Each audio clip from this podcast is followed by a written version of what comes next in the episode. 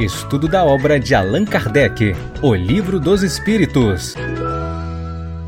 Olá, amigos, muito boa noite para todos. Um prazer imensamente grande estar mais uma vez na presença de todos para mais um estudo do Livro dos Espíritos pelo nosso canal M Lives TV, Espiritismo e Mediunidade. Boa noite, Bete Teles. Boa noite, meu querido Anselmo Duarte. Boa noite, Katienka. Boa noite, Conceição Maria Melo, que eu pensei que estava em Portugal, mas eu acho que é Espanha. Bom, Itália. Boa noite para Patrícia Bispo. Olá, minha querida irmã Silvana Santos. Seja muito bem-vinda, Silvana nós vamos dar continuidade ao nosso estudo de O Livro dos Espíritos, mas antes nós vamos fazer a nossa prece para começar as nossas reflexões de hoje. Vamos orar? Senhor, nós te rogamos que abençoes o nosso lar, que abençoes o ambiente onde a nossa família se reúne, para que a bênção e a paz que tu derramas sobre as nossas vidas invada as nossas residências, permitindo com que o estudo que faremos essa noite traga para cada um de nós as chaves que precisamos para entender os segredos da vida. Estejas conosco, Senhor. Abençoa-nos e nos guarda na tua paz.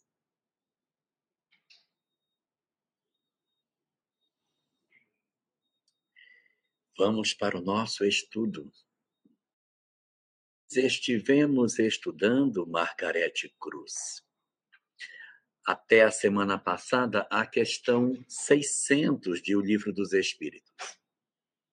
Eu vou voltar nela rapidinho, só para a gente engatar, porque é, a gente vai precisar de um pouco desse conteúdo nas questões posteriores, e como ela é muito importante, eu vou voltar na 600 só um pouquinho e a gente segue. Questão 600 diz assim: Sobrevivendo ao corpo que habitou, a alma do animal vem achar-se depois da morte, num estado de erraticidade como a do homem. Então, assim, é, estar na erraticidade é estar no mundo espiritual, vivendo as vicissitudes do mundo espiritual.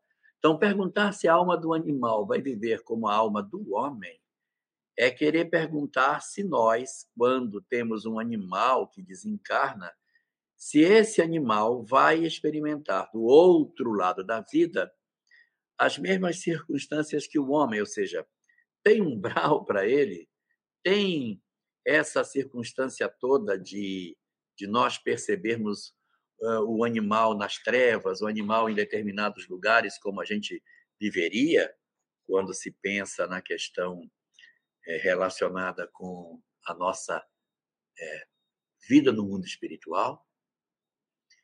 E a gente sabe que não, os animais não vivem na erraticidade como nós imaginamos. Eles podem até ir para o mundo espiritual, mas é diferente, porque não tem trevas, não tem umbral, o animal não tem karma, não tem sofrimento. Vimos isso na semana passada. Então, aqui ele diz: ó, o animal fica numa espécie de erraticidade porque não mais se acha unido ao corpo. Perfeito, não está no corpo, está na erraticidade. Mas não é um espírito errante, ou seja, não é um espírito que está no umbral, na treva, é, passando por sofrimento, não. O espírito errante é um ser que pensa e que obra por sua livre vontade. O espírito tem essa faculdade porque ele já está numa condição mais avançada o animal ainda não chegou nessa condição, então ele ainda não tem essa característica de espírito errante. Então, o espírito errante é um ser que pensa e obra, por vontade própria. De idêntica faculdade não dispõem os animais. Os animais não dispõem dessa faculdade.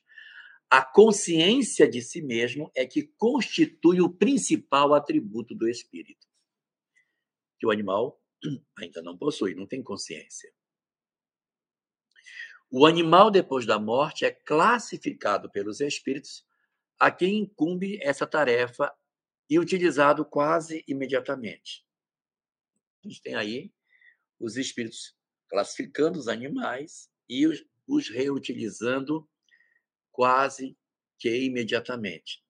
Então, eles vivem na erraticidade, mas não como vivem os homens, eles os classificam e que os utilizam quase que imediatamente. Então, utilizar-se quase imediatamente não significa reencarná-los quase que imediatamente, significa utilizá-los. Como a gente comentou semana passada, são três as situações que a literatura espírita apresenta para os espíritos, para os animais. Primeira, desencarna, reencarna praticamente imediatamente. É utilizado quase imediatamente numa reencarnação. Encarna o animal. Se encarnou, vai encarnar. Desencarnou, vai encarnar.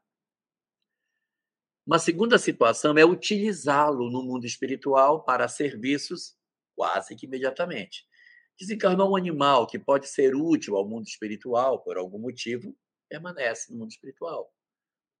Pode permanecer durante um tempo desencarnado até que seja novamente conduzido a uma nova encarnação.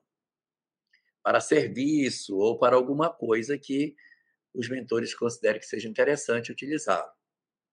E o terceiro é quando a gente utiliza os, esses princípios espirituais para que eles sejam é, manipulados do ponto de vista energético, para que eles venham a induzir o processo de mutação nos animais, de tal forma que promove a evolução das espécies. Nós vamos perceber aí que quando os animais desencarnam, Alguns deles são levados para os laboratórios do mundo invisível para serem trabalhados geneticamente para que eles impulsionem as mutações genéticas que acontecem no nosso mundo material. Então, os animais evoluem? Sim, os animais evoluem. E como é que os animais evoluem? Os animais, os animais evoluem em função do impulso genético que determinados indivíduos têm no mundo espiritual quando renascem, impulsionam a genética para que isso aconteça. Nós já tínhamos comentado essa questão na semana passada, mas eu retornei a ela porque essa discussão sobre a, a erraticidade, sobre o mundo espiritual dos animais, ela é muito é, necessária que se discuta por conta das questões que se seguem. 601 diz assim: os animais estão sujeitos, como o homem, a uma lei progressiva? Taran! Olha essa pergunta importantíssima. Os animais progridem? Os animais estão sujeitos a uma, uma evolução?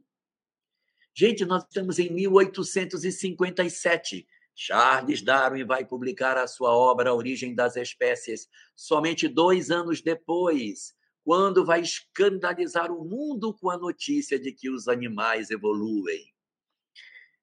Ninguém ainda tinha certeza sobre essas questões. Então é como se fosse uma, uma antecipação à ciência a resposta dessa pergunta. Nós temos aqui, portanto, um momento muito importante. E aí a gente vai perceber que nós temos aqui alguns companheiros já fazendo algumas perguntas, não é? Então, nós vamos ver como é que a gente pode responder. A Rita diz assim: é, a minha cadela, por exemplo, pode reencarnar como um ser humano na escala evolutiva, dentro dos mesmos laços familiares? Ô, oh, Rita.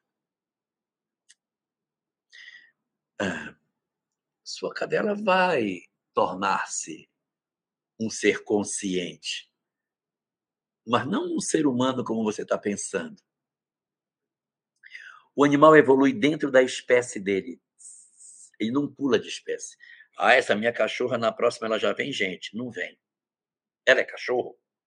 Então ela vai avançar na linhagem de cachorro. Mas vai demorar, vai demorar pra caramba, mas é assim que é os animais evoluem dentro da sua espécie. Então, sua cadela um dia será um ser consciente. Não pode falar que é um ser humano, porque parece que ela vai assumir essa postura de primata que a gente tem. Nós evoluímos dos primatas. Ela vai dar origem a um, um ser consciente aí de estrutura canina, não tem nem como seria exatamente isso, mas é o que vai acontecer na medida em que o processo evolutivo for se dando. Então, não é para esse milhão de anos, não, não é para esse milhão. Isso está muito lá na frente. Olha, há um milhão de anos atrás, nós, eras o, nós éramos o Homo erectus, já tínhamos as características Homo, já andávamos em cima de dois pés, já éramos erecto, né? Andávamos com dois pés, tínhamos ferramentas bastante rudimentares, mas já éramos do gênero Homo, um milhão. Então, o cachorro está mais longe, então para ele chegar na condição de espécie humana vai demorar um bocado ainda, tá? Não vai ser para agora, vamos aguardar mais tempo. Vamos para frente. Aqui, deixa eu ver se tem mais alguma pergunta. Colete pergunta assim: cuidei de cinco cães com todo carinho e amor. Todos tiveram câncer no final. Depois de muito sofrimento, optei pela eutanásia. Fiz errado? Olha só, Colette, é, é muito importante que a gente tenha certeza de que é, isso aconteceu da forma como se poderia pensar que fosse. Nós temos uma pessoa no movimento espírita, dona Irvênia Prado, que é, é médica veterinária e ela é muito reticente com relação à eutanásia de animais. Por quê?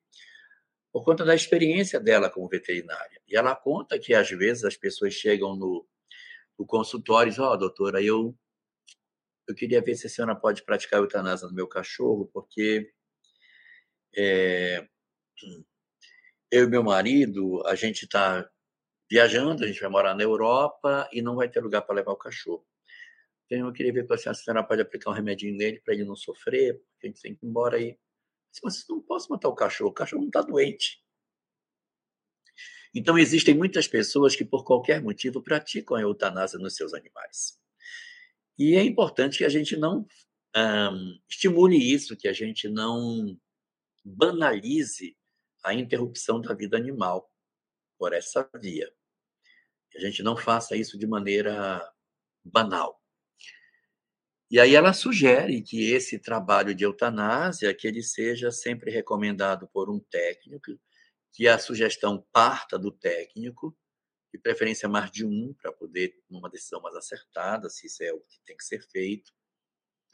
Porque, assim, no ser humano, a gente evita a eutanásia porque a pessoa pode ter, nos últimos momentos, uma mudança de pensamento, uma, um pedido de perdão, uma entrega de um perdão, Hoje, a gente, em termos de pessoa, a gente usa muito a ortotanásia, que é quando a medicina percebe que não há mais recurso a utilizar, transfere o paciente terminal para o quarto, aplica uma medicação que ele fica confortável, e ele, então, fica na companhia da família para os últimos momentos. A família já sabe, ele já sabe, todo mundo sabe que ele vai desencarnar, eles não aplicam nada para promover a morte, oferecem todos os lenitivos do sofrimento, mas não há mais muito o que fazer.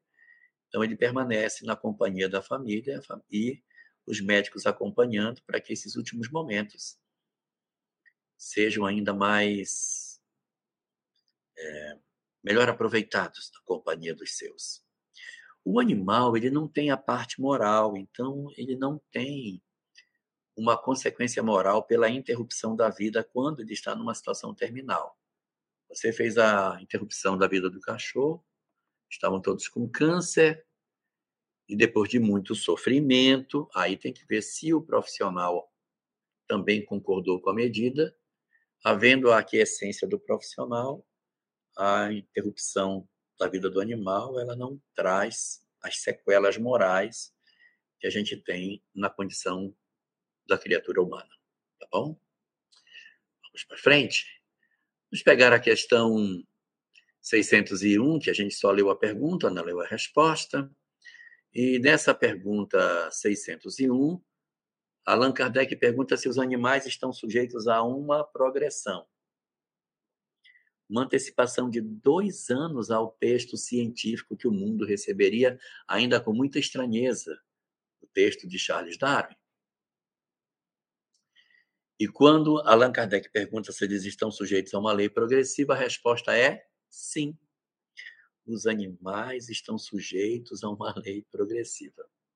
Isso liquida a ideia da criação em seis dias, liquida o criacionismo, liquida tudo isso antes mesmo da publicação da obra de Charles Darwin. Responde os espíritos, sim. E daí vem que nos mundos superiores, onde os homens são mais adiantados, os animais também o são. É razoável. Tem um mundo hoje aqui, tem um conjunto de animais. Nos mundos mais evoluídos, é razoável que eu tenha animais mais inteligentes, porque a vida não se estabelece só nesse tipo de planeta.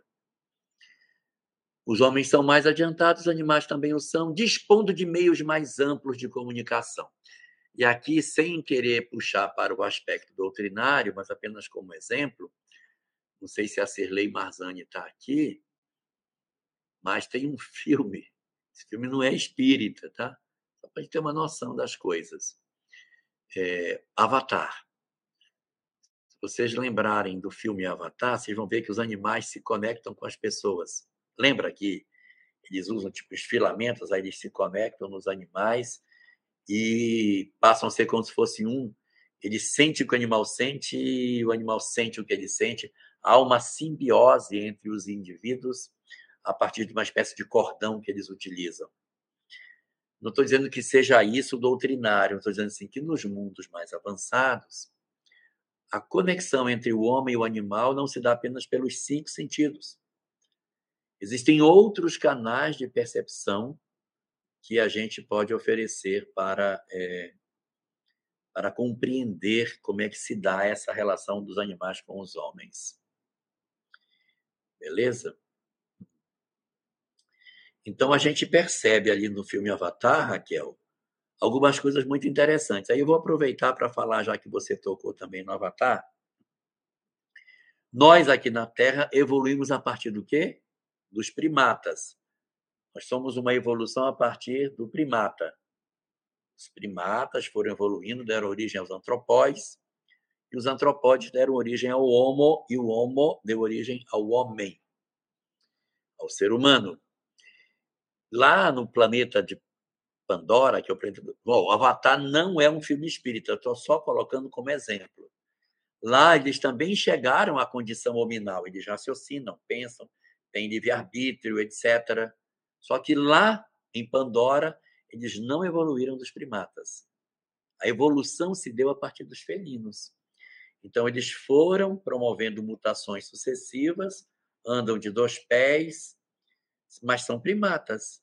Primatas que promoveram, pelo natural processo da evolução, uma adequação deles ao, ao meio, fazendo surgir uma espécie que é nascida diferente da nossa.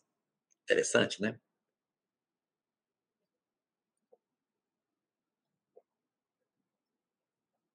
Vamos em frente. Aí nós temos aqui, no término da pergunta 601, a seguinte expressão: Os animais, porém, são sempre inferiores ao homem e se acham submetidos e se lhes acham submetidos, tendo neles o homem servidores inteligentes. Então, eu vou ter, na medida em que eu me aproximo de planetas mais desenvolvidos, animais mais inteligentes que podem ser mais úteis ao ser humano, porque seu raciocínio está mais próximo daquilo que seja o ser humano. Clau Hagel, agora com o nome mudado, tudo junto, sem separação, faz a seguinte pergunta: Como podemos entender os indígenas que se unem a animais, normalmente a aves, e veem o que o animal vê? Será isso verdade? Olha, Clau, eu penso, isso aí sou eu pensando, que não é uma conexão verdadeira eu penso que, ao perceber como a ave realiza o seu voo e a sua capacidade de sobrevoo, um, o indivíduo ele se estimula dessa forma e num fenômeno de emancipação da alma ele usa a ave como elemento indutor do fenômeno anímico. Aí ele sai do corpo e realiza uma emancipação perispirítica.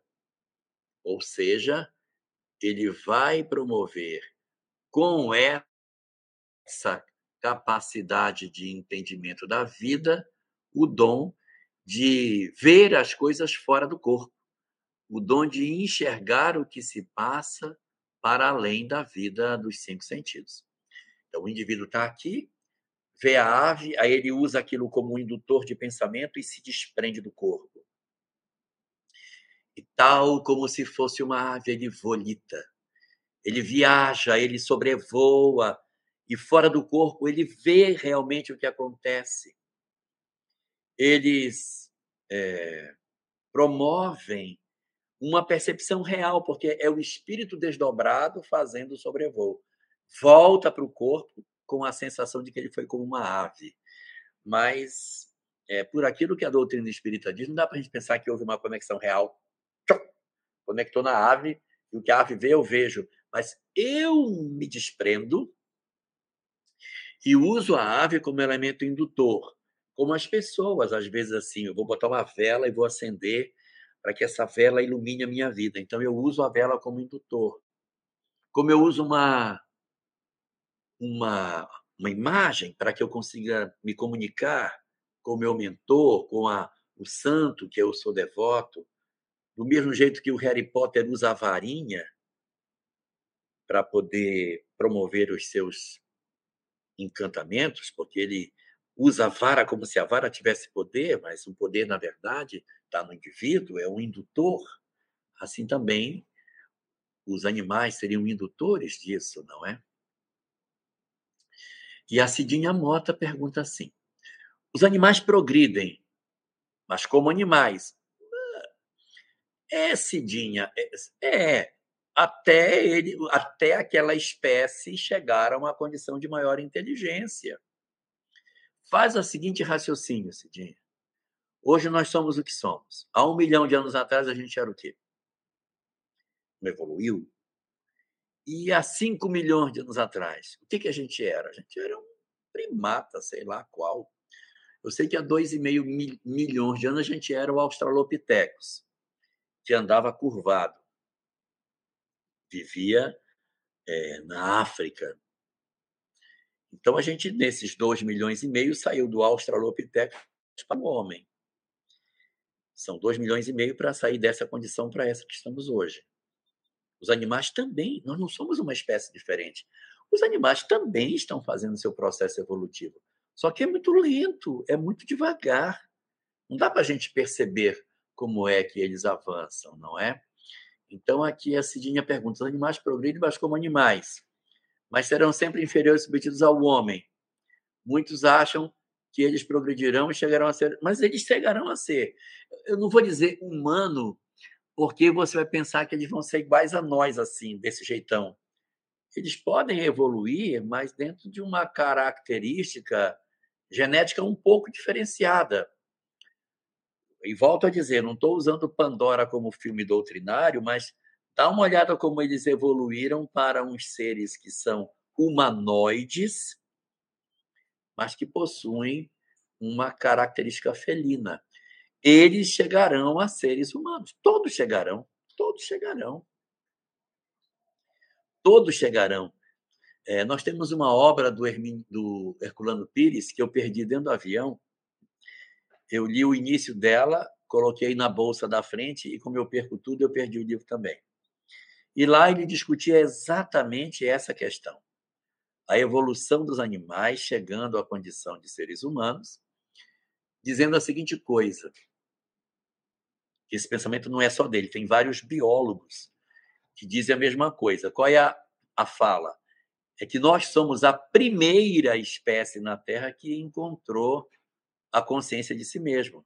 Mas as outras espécies também estão evoluindo e vai chegar um ponto em que a espécie humana e outras espécies é, conviverão, no planeta todas é, conscientes. Claro que, como elas vêm depois de nós, elas vão formar sociedades mais primitivas do amanhã. Tomara que a gente consiga, nessa época, saber lidar com eles e ajudá-los para que se desenvolvam e não para explorá-los explorar, e explorá-los como se eles fossem animais. Muito bem. Aí aqui há uma pergunta da Rosa, que é uma pergunta muito comum. O desencarne após doença longa como câncer. Os animais também apresentam um estado de torpor, necessitando cuidados da espiritualidade semelhante a nós? Muito obrigado. Sim, os cuidados são semelhantes. Pensei que era outra pergunta, se era expiatório, é provacional. Mas os cuidados são. Você vê que na pergunta anterior, na 600, fala dos espíritos que têm o cuidado de a missão de cuidar dos animais para que a gente consiga alcançar um resultado melhor. Então, esse mecanismo de evolução está colocado sobre todos os seres da criação. Tudo na, na natureza está em evolução. E os animais também. Os animais também progredirão, reencarnarão, se desenvolverão e serão também humanoides, serão também seres conscientes lá na frente. Não é para a próxima encarnação, não, mas serão espíritos mais inteligentes. A Irani pergunta se um dia nós também fomos animais. O que você acha, Irani? Vamos voltar um milhão de anos atrás.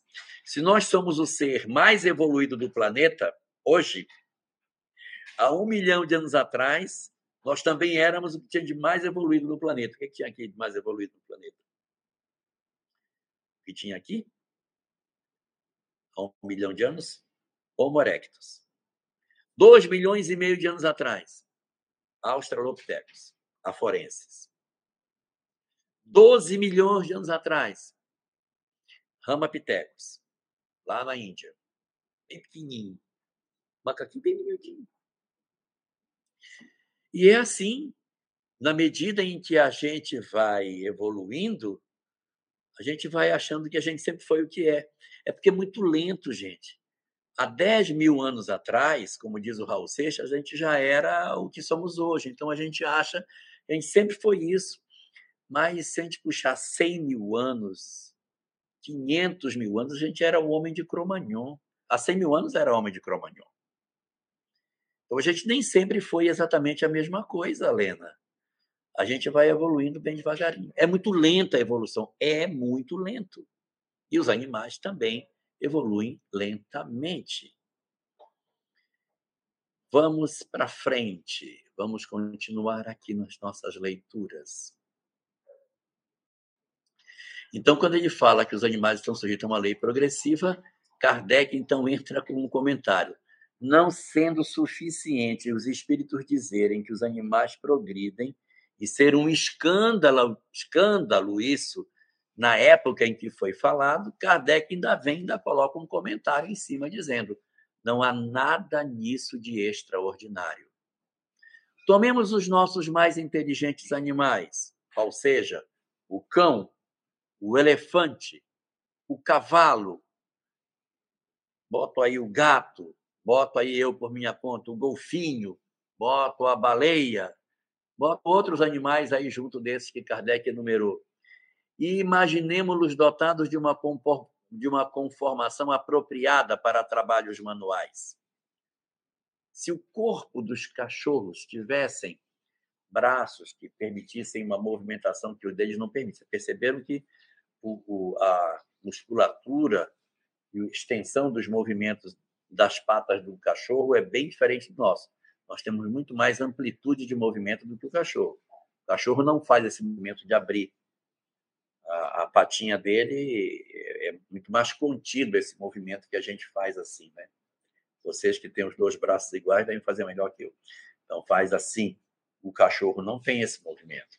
Então você dando a um animal que tem uma inteligência já interessante, um corpo com melhores mobilidades, eles poderiam produzir coisas mais interessantes. Então, imagine mutações sucessivas que flexibilizem as articulações que o cachorro possua, que aumente a caixa craniana e permita com que o cérebro seja maior, expresse de maneira mais efetiva o princípio inteligente E aí você vai vendo ele bem devagarinho promover mudanças. E aí diz Kardec: imaginemos-los dotados de uma conformação apropriada a trabalhos manuais, que não fariam sob a direção do homem.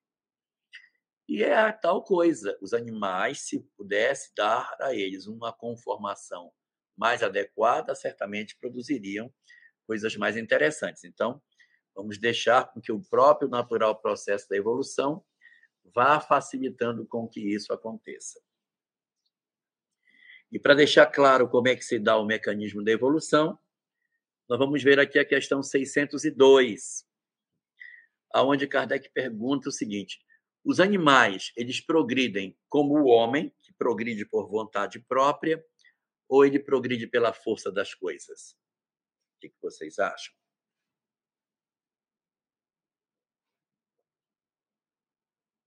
Progredir por vontade própria seria o caso se eles tivessem vontade para decidir.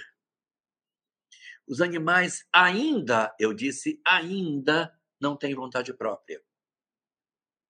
Se eles não têm vontade própria, só sobrou uma opção.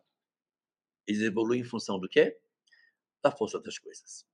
O que seria a força das coisas? O natural processo evolutivo supervisionado pelas, pela espiritualidade, que atua nos mecanismos de mutação, oportunizando que os animais venham a experimentar mudanças muito discretas a cada etapa do seu desenvolvimento, fazendo surgir novas espécies e outras desaparecendo, porque não se adaptam às novas condições que o planeta possa apresentar. Então, aqui nós temos a, a pergunta de Kardec se os animais progridem como os homens, por ato de sua própria vontade ou pela força das coisas.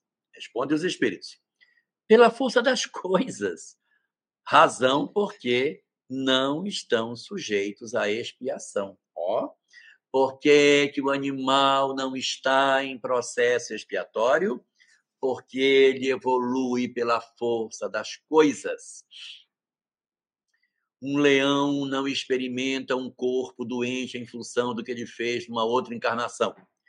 O leão passa por uma doença, uma sequela, um, um alejume, um machucado, sem causas anteriores. São sempre causas atuais. Ele foi atacar um gnu e o gnu meteu o chifre e eviscerou o, o, o leão e ele então acabou desencarnando. Ah, isso é por causa do passado. Esse leão no passado. Não. Tudo está nas causas atuais. É tudo provacional. Mas ele sofre. Sofre, mas ele tem apenas o sofrimento e não tem o sofrimento do sofrimento, que é o que o homem tem.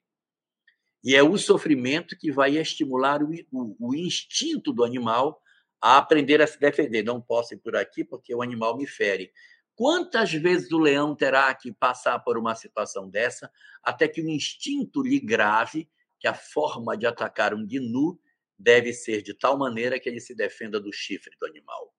Então, é um processo extremamente lento até que isso aconteça, não é? Então, é um processo profundamente devagar que vai acontecendo. Temos aqui uma pergunta feita pela Liz Henriques. É verdade que o animal pega as cargas negativas no ambiente? É, o Espiritismo não fala isso, mas a gente tem muitas doutrinas espiritualistas que falam, principalmente o gato. Principalmente o gato. Tanto que, se vocês perceberem, toda bruxa tem um gato. Madame Mim tem um gato, você pode perceber que ela anda com um gato. As bruxas têm sempre um gatinho, por quê? Porque se consolidou a ideia de que é, os gatos possuem esse poder. O que Allan Kardec comenta sobre isso? Até falei isso numa outra live. É, os animais não têm mediunidade, mas eles têm percepção espiritual. Então, o cachorro vê espíritos, ele late, os cachorros ficam latindo no fundo do quintal fica estranho no corredor, latindo para o vazio. Cachorro tem essa característica. Cavalo Cavalo refuga na hora de passar, parece que vê alguma coisa. Está vendo? Gato. Gato também tem uma sensibilidade danada. Os egípcios embalsamavam gato por causa disso. Tem múmia de gato. Eles entendiam que o gato possuía essa característica. Essa ideia de que o gato tira as energias do ambiente é lá do Egito Antigo. O trem tem milhares de anos e ainda não acabou.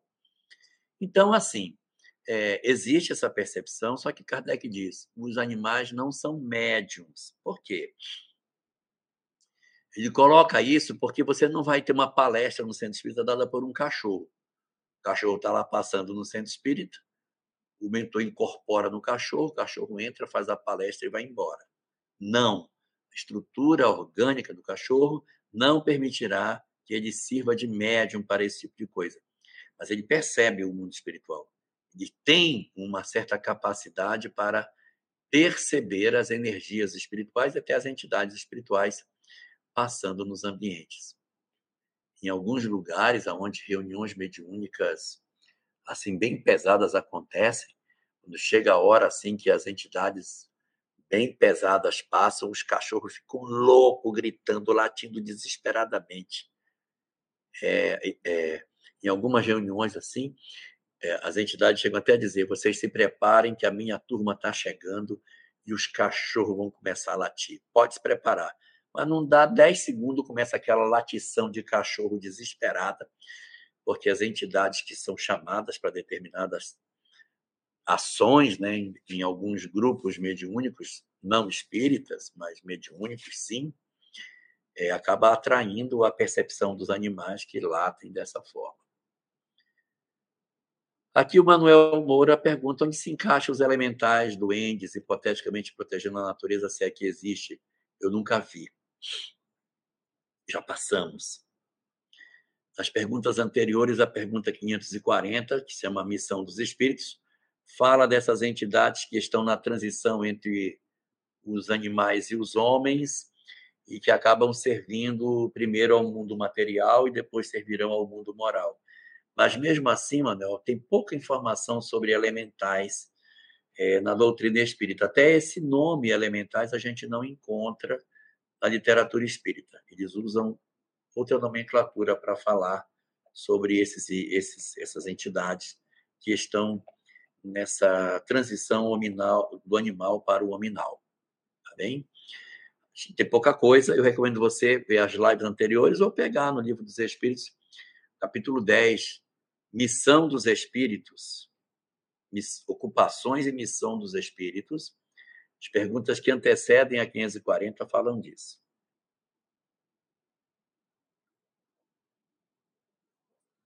Aqui a Yane pergunta: mutações tipo um animal diferente cruzar com outro e daí ficar assim? Não, não, não, não é isso não.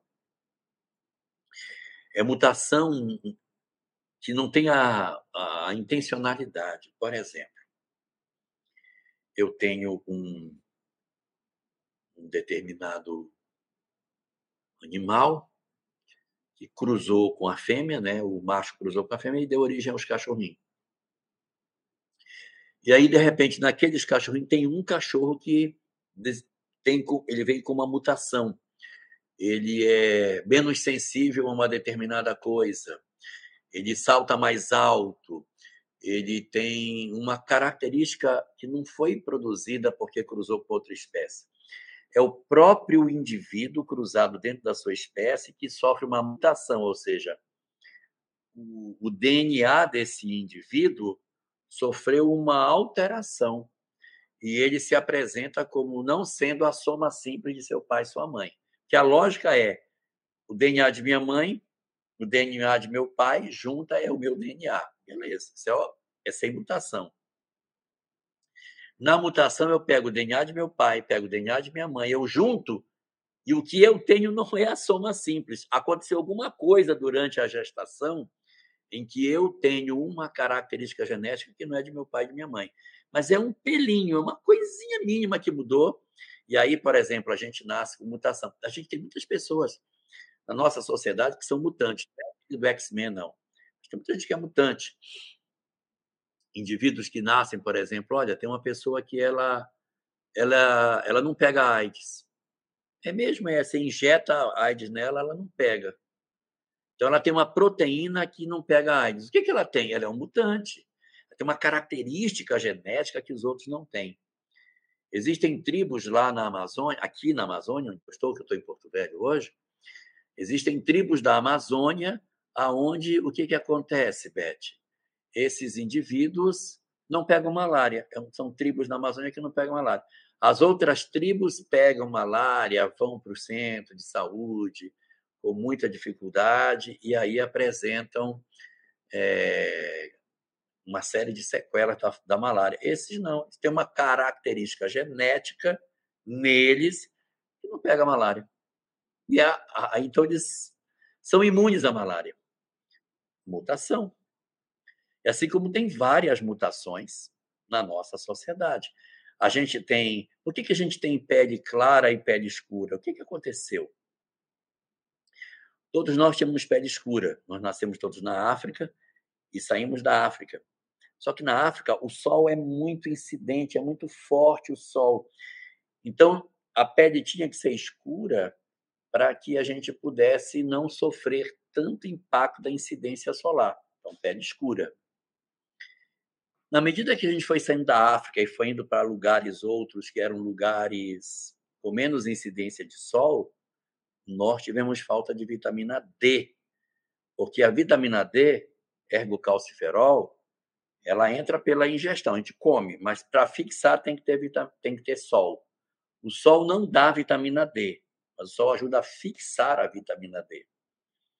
Então, quando a gente foi para lugares que eram mais frios e tinha menos incidência solar, sol era menor, menos sol incidia sobre nós, então a gente capturava menos vitamina D, ficou com raquitismo, aí morria com mais facilidade. Na medida em que nós passamos a ter a possibilidade de, de sofrer uma mutação em que os nossos corpos passaram a ficar mais claros, ou seja, diminuiu a melanina, nós automaticamente nos tornamos mais capazes de fixar a vitamina D. Aí a gente acabou sobrevivendo. Então, aqueles que eram mais da pele mais escura e que chegaram nas regiões mais frias tiveram raquitismo e não sobreviveram. Os que, ao contrário, apresentavam a característica da pele mais, escura, mais clara fixavam vitamina D, ficavam adultos se reproduzirem, então acabou aprimorando essa característica. Isso é, uma, isso é uma mutação. Houve uma mutação em algum momento em que a pele ficou menos com menos melanina. Aí foi cruzando entre si e foi aprimorando até chegar naquele povo branco que tem ali na Escandinávia, aonde o sol é bem pouco incidente. Então, mutação é dentro do mesmo indivíduo. A, a Iane pergunta se mutação pode ser também em laboratório. Acontece, né? Pode acontecer. Você pega um raio-x e a mulher está grávida, faz um tratamento dentário, pega um raio-x e pá, pode alterar o DNA da criança. Isso é possível. É uma possibilidade. Ó, tem um casal, a está falando tem um casal de gatos que só falta falar. Para aprender a falar vai um bocado de ano ainda, tá bom? ai, ai. Então, é, castração de animais é considerada uma coisa positiva, exatamente para poder cuidar que eles possam ter é, essa possibilidade de não se reproduzirem desnecessariamente. Eles não têm mediunidade porque não têm perispírito. Não, eles não têm perispírito porque perispírito envolve o espírito. Como eles não são espírito, não tem perispírito, eles têm protoforma, é o nome que se dá para o envoltório semimaterial que envolve o princípio inteligente. Nome dado por Martins Peralva no livro O Pensamento de Emmanuel. Nós vamos ter que terminar e a gente depois continua. Margarete Cruz pergunta: o animal já desencarnou essa informação? O animal já desencarnou. Essa informação procede, eu ainda disse. Você voltou. Não entendi. Hum, eu não entendi. Tudo bom. A gente precisa fechar o nosso o nosso animal, o nosso estudo. Só responder a última pergunta aqui do Avanderson César, ainda sobre os macacos. Não estou me referindo à teoria de Darwin, mas seria possível, não sei o que que está querendo que seja possível. Ah, a família dos macacos, chimpanzé, gorilas, não impressionam pela sua capacidade de organização social e, portanto, dotados de, de, de alguma especificidade de ações de inteligência mais próximas do ser humano, sim. E daqui a, a um milhão de anos eles vão estar mais inteligentes ainda. Daqui a dez anos eles vão estar fazendo tudo igualzinho. Mas daqui a um milhão de anos eles estarão construindo outras ferramentas que não constroem hoje. Da mesma maneira que há um milhão de anos atrás, o homem também era apenas o Homo erectus, sem grandes expressões de inteligência. Então, daqui a um milhão, daqui a dois milhões de anos, chimpanzé, gorila, orangotango e gibão, que são os quatro antropóides que existem no mundo, só são quatro: chimpanzé, gorila, gibão e orangotango. Eles não são macacos, são antropóides. Esses quatro eles daqui a 2 milhões de anos vão estar bem diferentes. Os outros macacos também vão evoluir, mas esses que já são antropóides possuem características bem mais próximas da espécie humana. O chimpanzé faz ferramenta para caçar. Ele caça com ferramenta. Muito bem. A gente vai ter que parar. Nosso tempo está em cima. E, como a Cidinha Mota está bem lembrando, a gente recomeça na questão 603. Nós só lemos duas perguntas hoje. Então, na 603, a gente começa na semana que vem, se Deus assim permitir. Vamos orar? Senhor, nós te agradecemos demais pela possibilidade que tu nos conferes de estarmos na tua presença e da tua lei para conseguirmos entender a majestosa criação que nos cerca. Por isso te pedimos que nos abençoes e que nos protejas, para que utilizemos de maneira melhor possível os ensinamentos que tu nos conferes. Dá a tua graça sobre os nossos corações, abençoa as nossas vidas e protege os nossos corações na tua doce e meiga paz. Muito obrigado, Senhor. Estude conosco. Faça parte da família Espiritismo e Mediunidade. Em Lives TV.